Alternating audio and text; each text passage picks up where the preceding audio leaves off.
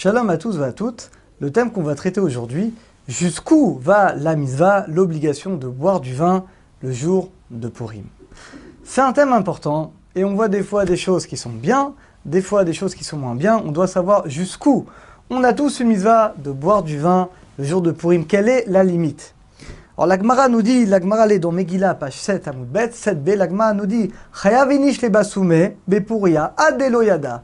Un homme a l'obligation de s'embaumer, de s'enivrer le jour de Purim, à tel point qu'il ne doit plus faire la différence entre Arur Aman et Baro Mordechai. Il ne doit plus faire la différence entre maudit soit Aman et béni soit Mordechai.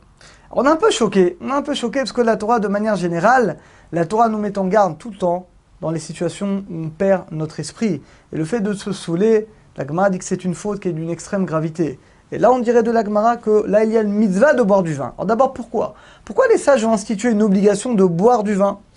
Alors le Chafetzre m'explique tout simplement parce que le miracle a eu lieu à travers le vin. Vous savez, il y a eu beaucoup de, de michtés. Il y a eu d'abord le michté dans lequel les Israël ont fauté. Après, il y a eu les michtés que la reine Esther a organisés avec le roi, avec Aman. Et donc finalement, il y a eu beaucoup de miracles à travers un festin à travers le vin. Et donc pour rappeler tous ces miracles, les Chachamim nous ont demandé de boire finalement du vin. Quelle est finalement la limite? Alors il y a différents avis. Il y en a qui disent qu'en réalité, quand on dit qu'il faut se saouler, shalom, non, c'est pas se saouler. Il y en a qui disent, le Rama ramène, il faut boire un peu plus que d'habitude. D'habitude, tu bois combien? Un verre? Et eh bien là, tu vas boire un verre et demi. Allez, deux verres.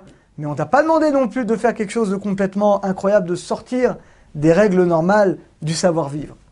Le Ramban Maïmonide, lui, il a compris que l'obligation de boire, c'est un peu plus que d'habitude, jusqu'à ce que tu t'endormes un petit peu.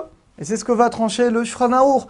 Tu dois boire un peu plus que d'habitude, jusqu'à ce que tu sais plus vraiment où tu es, et tu t'endors un petit peu. D'ailleurs, il y a une allusion à ça, que Pouria, Pouria c'est Pourim. Mais Rachid dans l'Agma dit que Pouria c'est le lit, en araméen Pouria c'est un lit. Sous-entendu que le fait de boire du vin doit t'emmener un petit peu t'assoupir.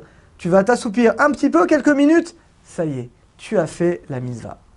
Alors, il faut faire attention. Le Méri nous dit, la Torah nous a jamais demandé que Dieu préserve de nous saouler, d'être dans une situation, loi nous, de faute. Quelqu'un, ça arrive que loi nous, si quelqu'un se met dans cet état, il risque de dire des bêtises.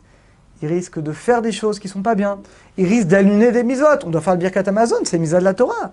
Il y a une misa de mincha. De mincha, il faut le faire avant le mishté. Et arvit, si quelqu'un y boit trop, comment il va faire birkat?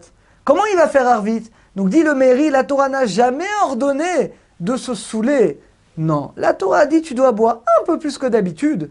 Maintenant nous dit le mairie, si quelqu'un se connaît et il sait qu'il ne tient pas l'alcool, et s'il boit trop de vin, il risque d'avoir des mots déplacés, il risque de mal se conduire, il risque de rater le birkat, de ne pas faire avis. Dans ce cas, lui, il ne doit pas boire. C'est que vraiment, ça doit être effectivement, ça doit être mesuré on doit faire attention. C'est une simcha de misva, dit le Méri. On doit boire pour Hachem, pour se renforcer dans l'aimouna. Mais si le verre de vin, il va pas te rapprocher d'Hachem, il va te rapprocher, euh, te rapprocher que Dieu préserve de, d'Averot, de, choses qui sont pas bien.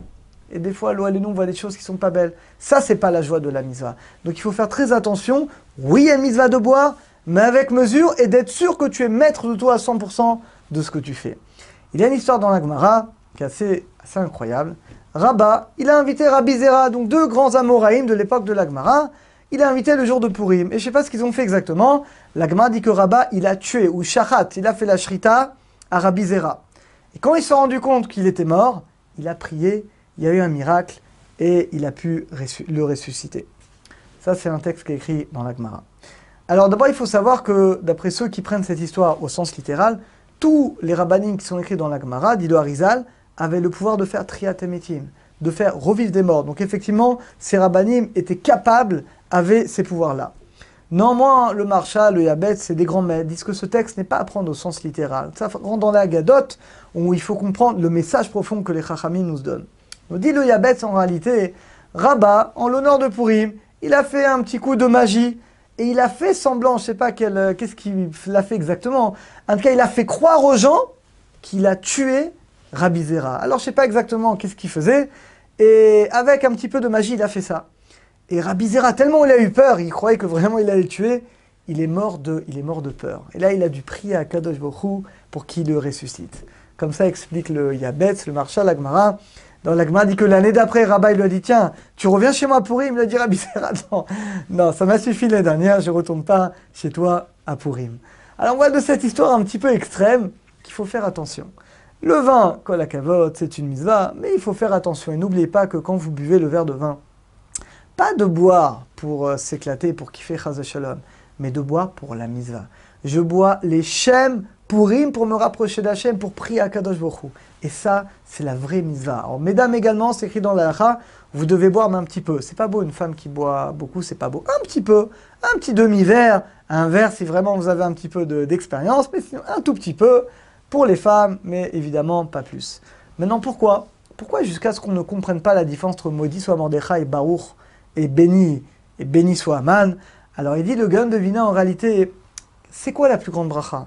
Est-ce que c'est le fait que Haman était maudit, qu'il a été pendu? Ou non, c'est le fait que Mordechai est devenu le vice-roi et que Hachem l'a élevé finalement et qu'il a pu sauver le clan d'Israël? Alors finalement, on doit boire pour que pour nous, on ne voit plus la différence.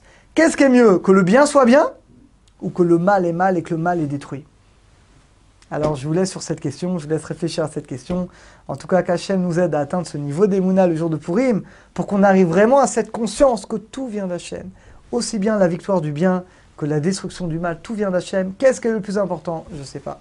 Alors qu'Hachem nous aide, Bezat Hachem, à atteindre ce niveau d'Emouna et qu'on voit et qu'on vive surtout cette réalité que pour nous, il n'y a pas de différence entre Baruch Mordechai et Arur Aman. Chag Sameach à tous.